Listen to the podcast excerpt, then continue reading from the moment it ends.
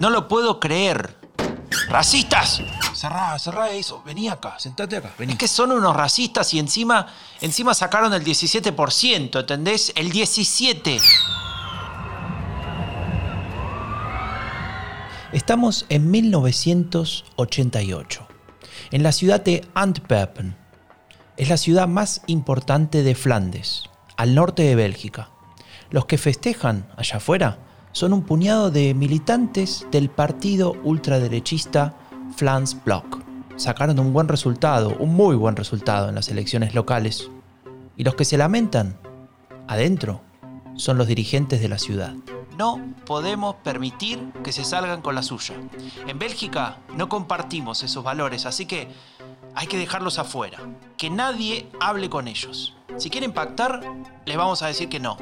Los vamos a ignorar. No me importa que estén, no me importa que tengan escaños. Ellos eh, son em, un- una enfermedad. Así que los vamos a tratar como eso que son. Nadie debate, ni negocia, ni pacta, ni habla con ellos. Lo que describe este político, que está muy indignado claramente, es el famoso cordón sanitario. Él cree que ha dado con la solución para lidiar con los extremistas. Él cree que darles la espalda en el Parlamento les quitará peso político. Pero no va a funcionar. La derecha seguirá creciendo. Incluso habrá una competencia entre partidos ultra. Sí, escuchaste bien. Surgirá otro partido de derecha radical en Bélgica. Y al final, hasta se quedarán con el gobierno de su querida ciudad. Porque Antwerpen terminará siendo gobernada por uno de ellos. La derecha radical es peligrosa, por lo que dice, por lo que quiere y por lo que esconde, pero sobre todo porque cada vez tiene más poder. Y lo peor es que todavía no nos dimos cuenta. La elegimos, la votamos, le entregamos nuestra confianza. Todavía estamos a tiempo de detenerla, de impedir que su virus del odio se siga expandiendo. Queremos desenmascararla, queremos contarte cómo nos mienten, cómo juegan con nuestras emociones. Yo soy Franco Deledone y te doy la bienvenida a Epidemia Ultra, el podcast que te cuenta lo que esconde la derecha radical. Hoy presentamos Bélgica, cuando la xenofobia se camufla de separatismo, o cómo la ultraderecha fabrica su disfraz.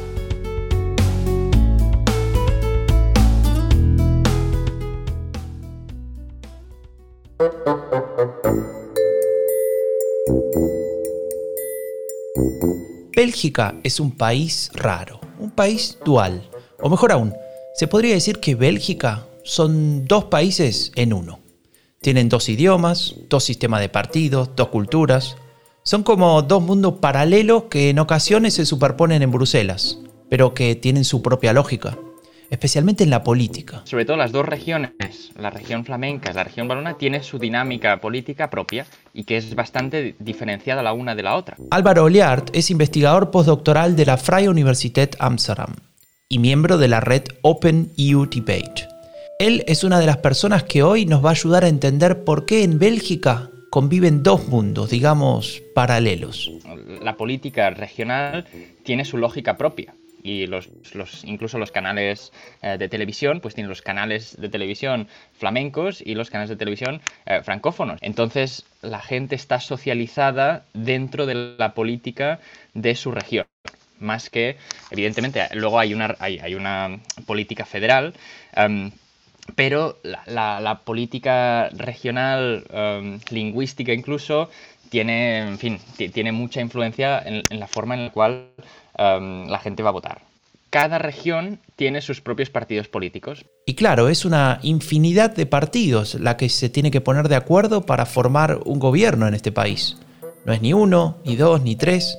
Estamos hablando de coaliciones como nunca te habías imaginado. Para entender bien cómo funciona no solamente Flandes sino Bélgica, hay que situarse en un país en el que lo habitual es que se conformen eh, pues, eh, coaliciones de gobierno con 3, 4, 5, 6 y 7 partidos.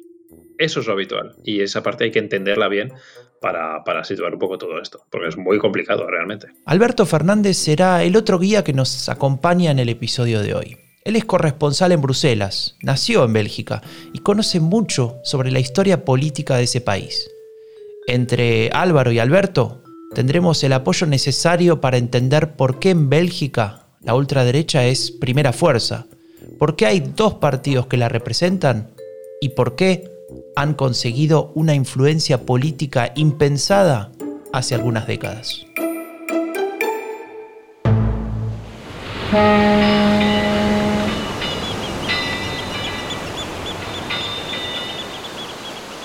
Estamos en Antwerpen, la ciudad puerto, el segundo más grande de Europa. Allí florece el comercio, la riqueza y la ultraderecha.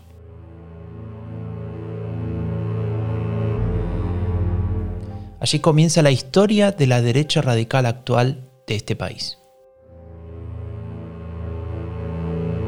A fines de los años 70, dos partidos negocian un frente para participar en las elecciones locales.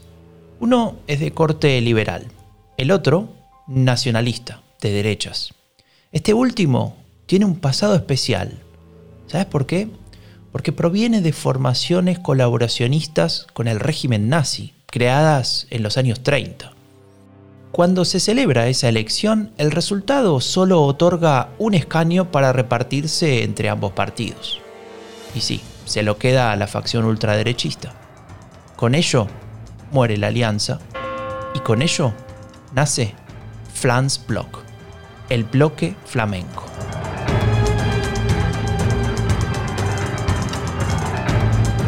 Se podría decir que Flans Block eh, quería conseguir dos cosas muy concretas.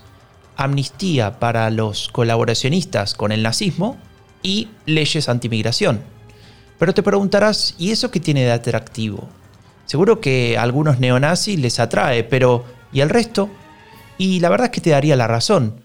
Si no fuese porque se me olvidó de mencionarte un tercer punto, una tercera cosa que quería Flans Block. Ellos querían la independencia de Flandes.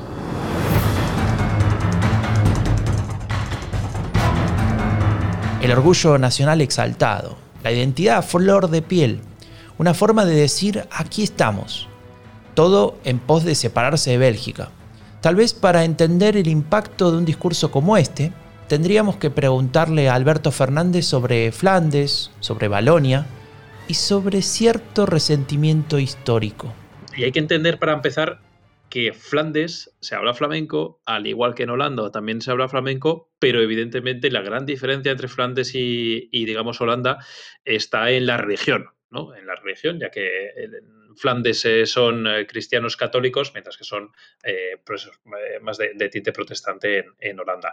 Flandes, los flamencos, siempre habían sido un poco, por así decirlo, el hermano pequeño de los francófonos. Los francófonos siempre habían sido, digamos, la zona más industrializada, con más poder, el idioma, digamos, más culto, el idioma por el que se apostaba en las altas sociedades, mientras que el flamenco siempre había estado un poco relegado a una especie de segunda división. Entonces, cuando van pasando los años y, después de ese conflicto de la Segunda Guerra Mundial, que, también crea un marco económico totalmente diferente en Bélgica, empiezan a desindustrializarse pues, a zonas más industriales de, de la zona francófona, etcétera, Flandes cada vez va teniendo más importancia, más riqueza, más peso, y ahí es cuando una parte de la sociedad flamenca empieza a decir, bueno, es que nosotros estamos infravalorados aquí en Bélgica. Esa sensación de falta de reconocimiento por parte de un sector, de una región completa, se convierte en el caldo de cultivo para determinados discursos identitarios.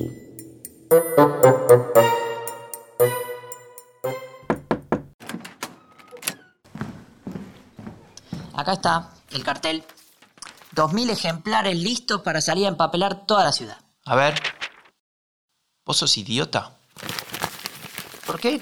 Me dijiste que, lo copie tal cual, me lo dijiste vos. Lo que dicen los carteles del francés ese, de, de Le Pen. Era tu idea, qué sé yo. Sí, pero lo pusiste en francés, idiota. Lo tenías que copiar, pero traducir al flamenco. Andate de acá, arregla todo esto. Tenés hasta mañana. Idiota. Para Flans Bloch, copiar al Front National francés de Jean-Marie Le Pen era un recurso importante. podía reciclar mensajes como el de ese cartel que estaban copiando. Eigen Volk erst, que significa nuestro pueblo primero. Pero en realidad lo que es realmente clave es el idioma.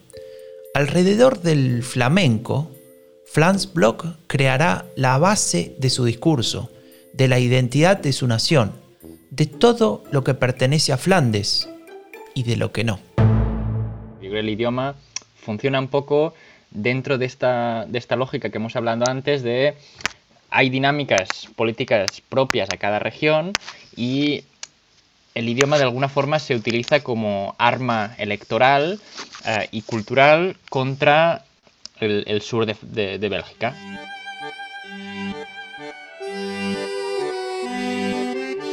El sur. Los francófonos. Para los nacionalistas de Flandes, ahí está el enemigo. Ahí se encuentra el otro de su discurso maniqueo.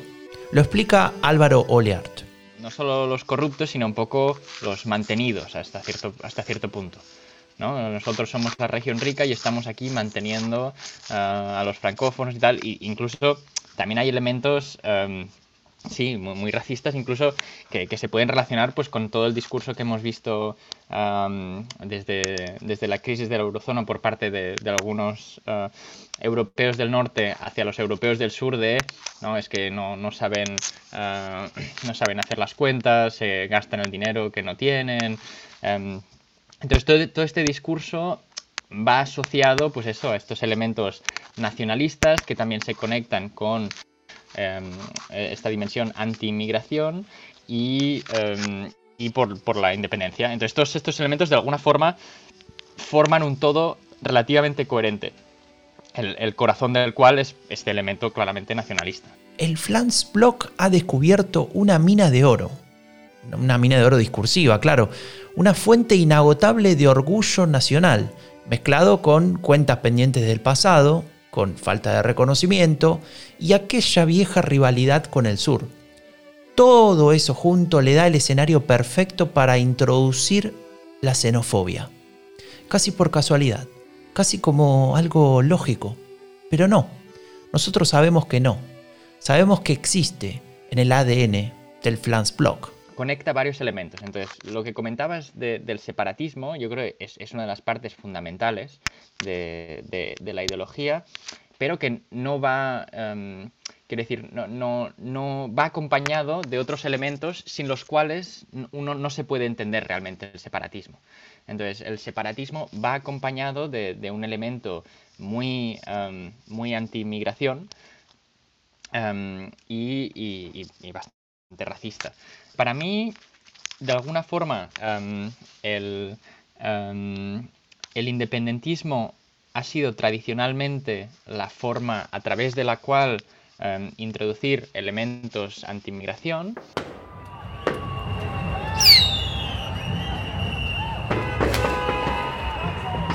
Fines de los años 80. ¿Te acordás del inicio de este episodio? Gente festejando, políticos indignados por el 17% del Flans Block. Bueno, eso fue un punto de inflexión. A partir de ese momento, pareciera que ese cordón sanitario, ese que impedía a los partidos siquiera sentarse a discutir con Flans Block, generó un efecto inverso. En lugar de perder importancia, la ultraderecha seguía creciendo y cada vez tenía más votos. En 1991 ya habían conseguido el 6,6% a nivel federal, cuatro años después 7,8% y en 1999 el 9,8%. El Flans Block parecía imparable. Pero la historia no termina ahí, porque lo peor todavía estaba por venir. Eh, que digamos que es un poco pues eh, un sucesor natural dentro del partido, porque es un hombre que también tiene esa línea, digamos, eh, de extrema derecha cada vez más marcada dentro de, del extremismo eh, pues, y populismo, ¿no? dentro de esas ideas eh, cada vez más marcadas eh, xenófobas del partido, cada vez pues em, cada vez más anti-islam, cada vez más anti-extranjeros en general. Y él, digamos, que, sigue marcando un poco esa, ese, camino de la extrema derecha flamenca. Pero también te diré que su, su éxito, en parte, hay que enmarcarlo también en que es un momento eh, muy complicado para lo que era la, la. Si vemos los años de mayor progresión de Van Hecke, eh, pues también coinciden con los años de mayores dificultades de ese otro partido, digamos, eh, populista, pero no tan de extrema derecha y no tan islamófobo como podría ser este, ¿no? Alberto Fernández nos habla de un personaje clave en esta historia. Se llama Frank Van Hecke Bajo su liderazgo, Franz Bloch preocupó a todos. Pese a su radicalización continua, seguía consiguiendo más y más votos. Sin embargo, llegaría un momento en el que Van Hecke debería enfrentar un fuerte golpe, algo que tal vez no esperaba, o tal vez sí. Bruselas, noviembre de 2004. Franz Bloch está viviendo los últimos días de su existencia.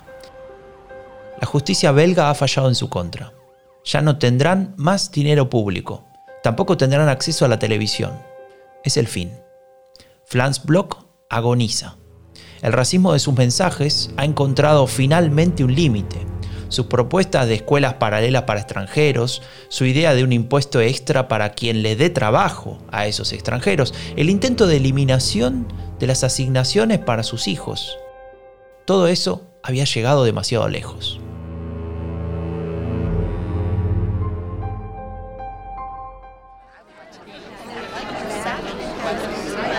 Hoy nuestro partido ha sido asesinado, pero no por el electorado, sino por los jueces.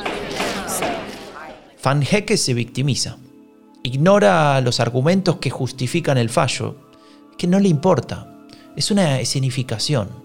Él ya tiene un plan bajo el brazo. Él ya sabe cómo será la resurrección.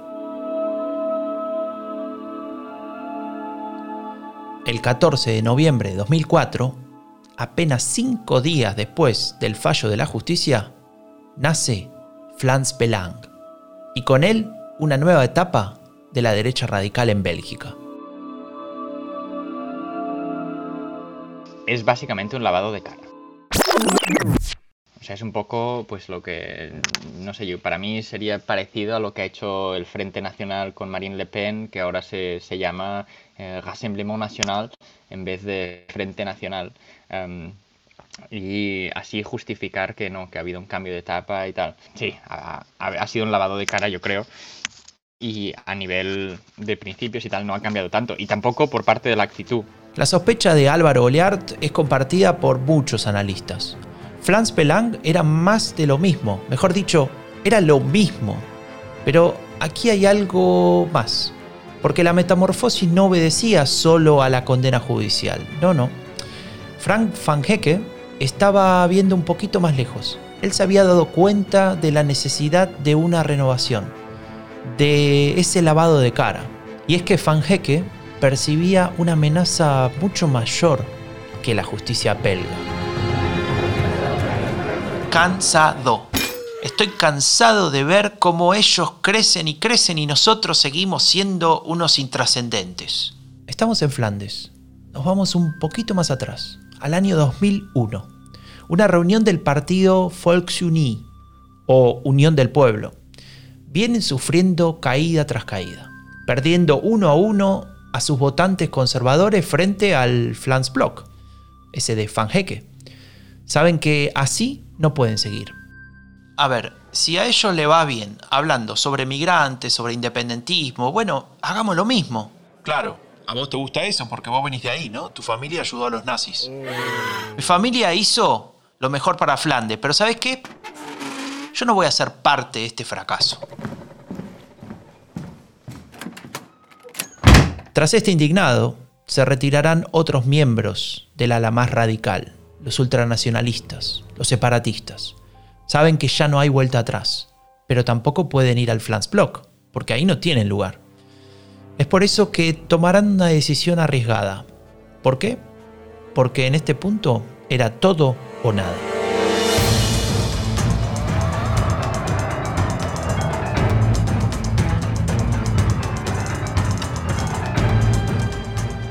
Partido eh, conservador de derechas que al mismo tiempo atrae, pues eso, a, este, al burgués eh, eh, liberal, que, que, lo que le importa es que los impuestos sean, sean bajos, pero también que pueda apelar un poco a ese votante del, del Flams Block. Oleart está hablando de la New Flams Alliance o Nueva Alianza Flamenca, el partido creado por esos díscolos que ya no querían perder más elecciones.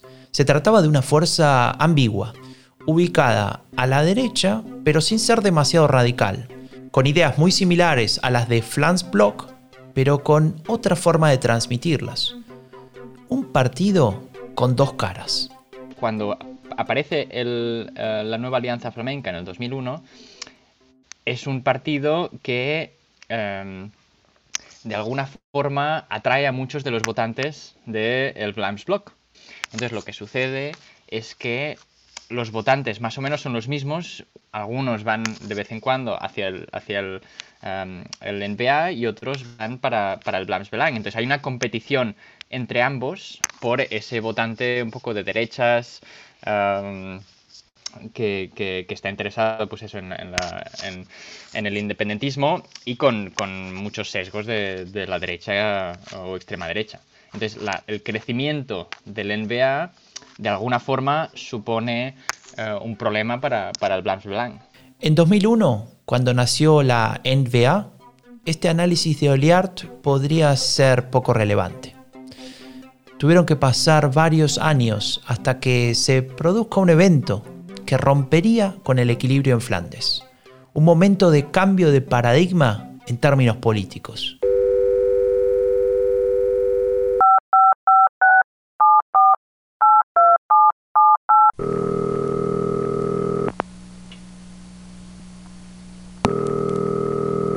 Hola, queremos pactar. Sí, no, no, nosotros no, no somos como el Flans Belang, nosotros somos razonables.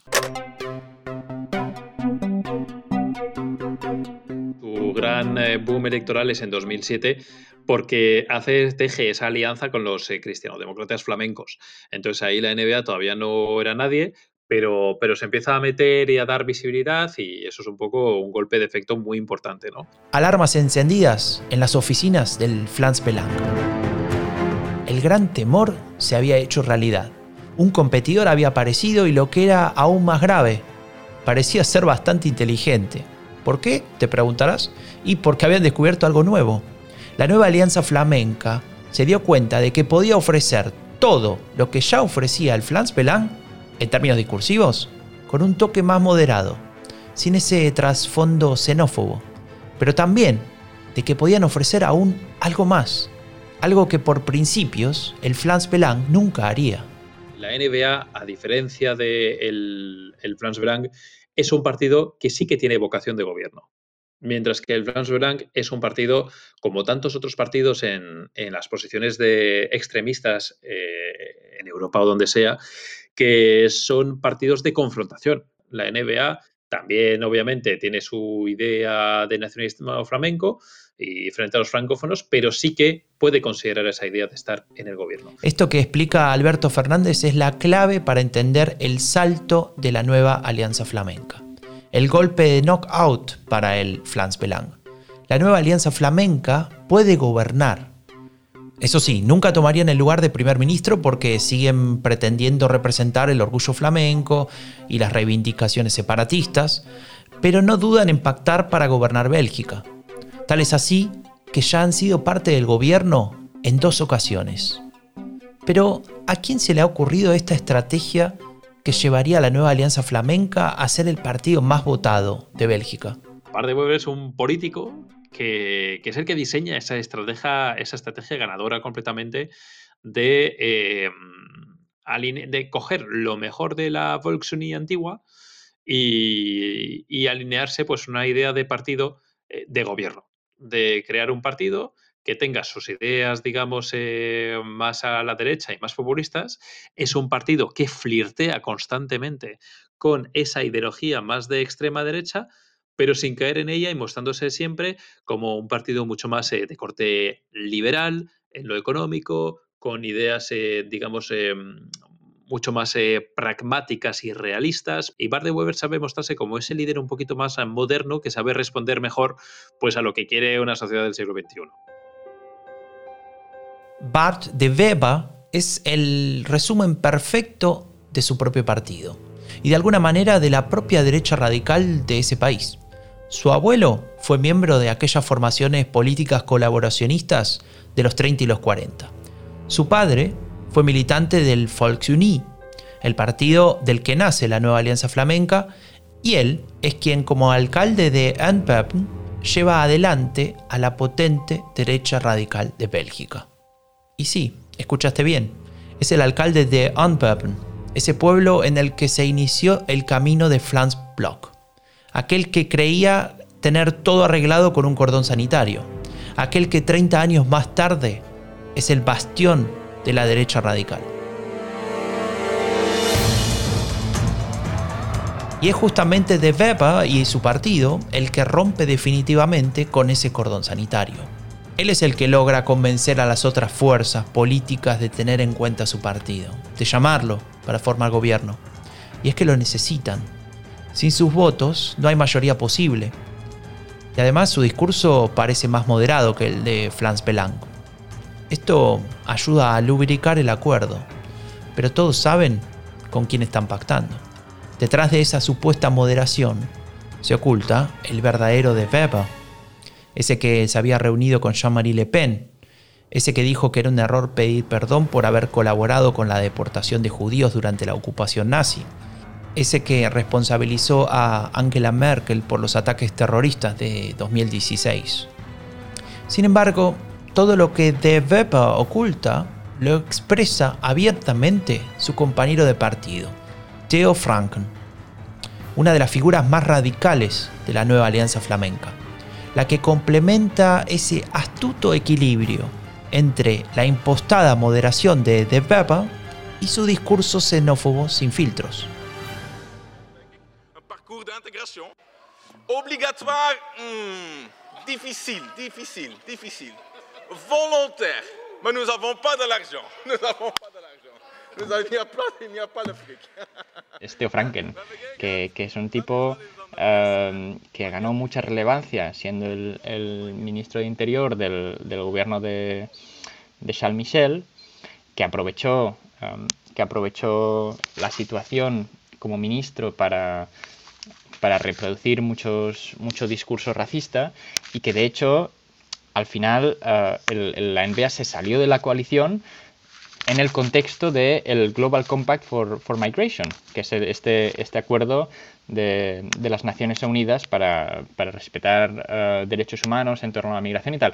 En- a partir de- de- de- del apoyo de- del gobierno belga a este Global Compact for Migration en las Naciones Unidas, esto llevó a la NBA a salirse del gobierno. Y en gran parte lo hicieron por el ministro de Interior, que es, que Theo Franken. Y, y yo creo que este, este político es quizá el, el que tiene eh, más posibilidades de, de seguir, de seguir siendo peligroso. Entonces sí, sin duda Theo Franken también, digamos, marca un poco la línea dura del partido, eh, mucho más que Bart de Weber, muchísimo más que Bart de Weber, que es un poquito ese recordatorio, digamos, en Flandes de, bueno, somos un partido populista de derechas, pero, pero muy de derechas cuando queremos serlo.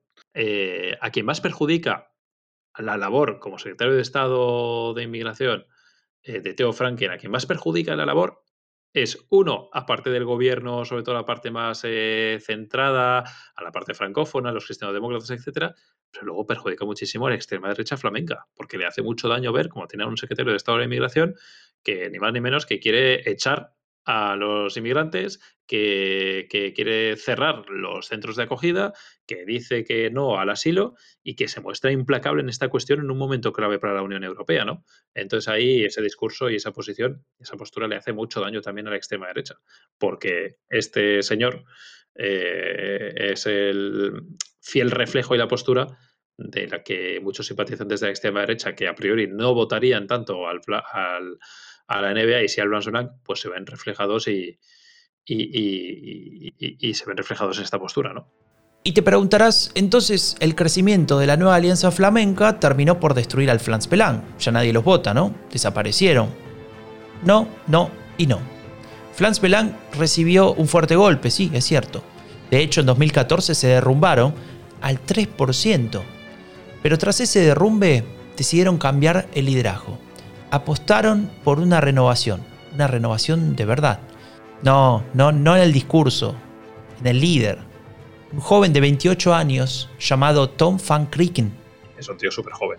Y que precisamente, digamos que si se opta por él, es en parte para darle ese aire rejuvenecido a este partido, que realmente lo necesitaba después de ver cómo se lo come la NBA. La apuesta de Flans Belang por el joven Van Krieken dio resultado. En 2019 consiguieron casi 10 puntos más que en la elección anterior, lo que demuestra que el Flans Blanco no está muerto. No está claro quién ganará esta competencia entre la nueva alianza flamenca y el Flans Belang, aunque en cierto sentido los dos ya han ganado. Son el primer y segundo partido más votado del país. De hecho, si fuesen una sola fuerza, si Bélgica tuviese un solo partido de derecha radical, casi el 30% de los votos sería para los separatistas, o mejor dicho, los xenófobos, o mejor dicho, los racistas, o mejor, bueno, todo eso que se oculta detrás de la derecha radical en Bélgica.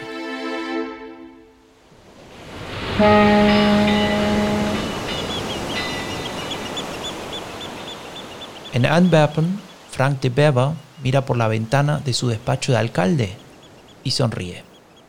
Es cierto, su partido ya no está en el gobierno nacional, pero sabe que van a volver.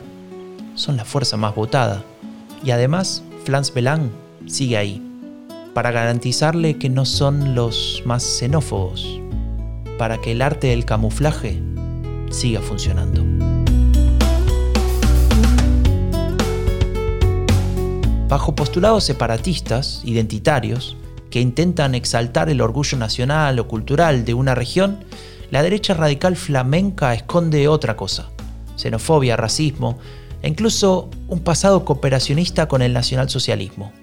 Lo peligroso de esta derecha es que ha logrado construir un discurso supuestamente racional, un discurso que le ha permitido ser la fuerza más votada en Bélgica, que le ha permitido ser gobierno, que le ha permitido que personas con ideas racistas puedan influenciar las decisiones gubernamentales. Decisiones que terminan perjudicando a millones por el mero hecho de tener un color de piel o una cultura que según ellos no encaja con Flandes.